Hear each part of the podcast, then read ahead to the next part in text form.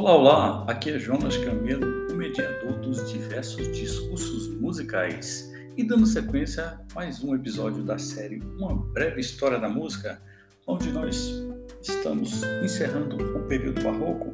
Então, após o concerto grosso veio o concerto solo e agora formam-se as primeiras orquestras. Foi durante o período barroco que a orquestra começou a se formar no princípio, o termo orquestra era usado para designar um conjunto formado ao acaso com quaisquer instrumentos disponíveis.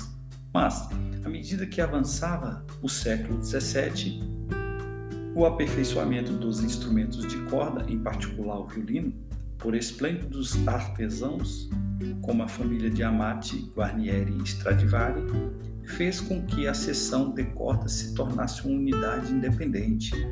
Essa passou a constituir a base da orquestra, um núcleo central ao qual os compositores acrescentavam outros instrumentos, individualmente ou em dupla, de acordo com as circunstâncias, flautas, oboés, fagotes, por vezes trompa e eventualmente trompetes e tímpanos.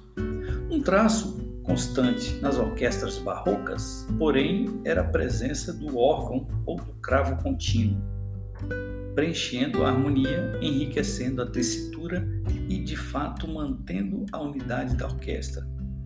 Forte característica da música orquestral barroca é o contraste, sobretudo o de dinâmica.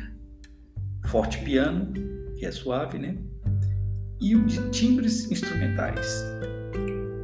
O compositor barroco está frequentemente contrastando brilhantes filetes de sons, como dois oboés ou dois trompetes, como um fundo de cordas, ou por contrastar blocos sonoros de diferentes timbres, por exemplo, uma passagem para cordas, depois para sopros, e depois a combinação de, das duas sessões.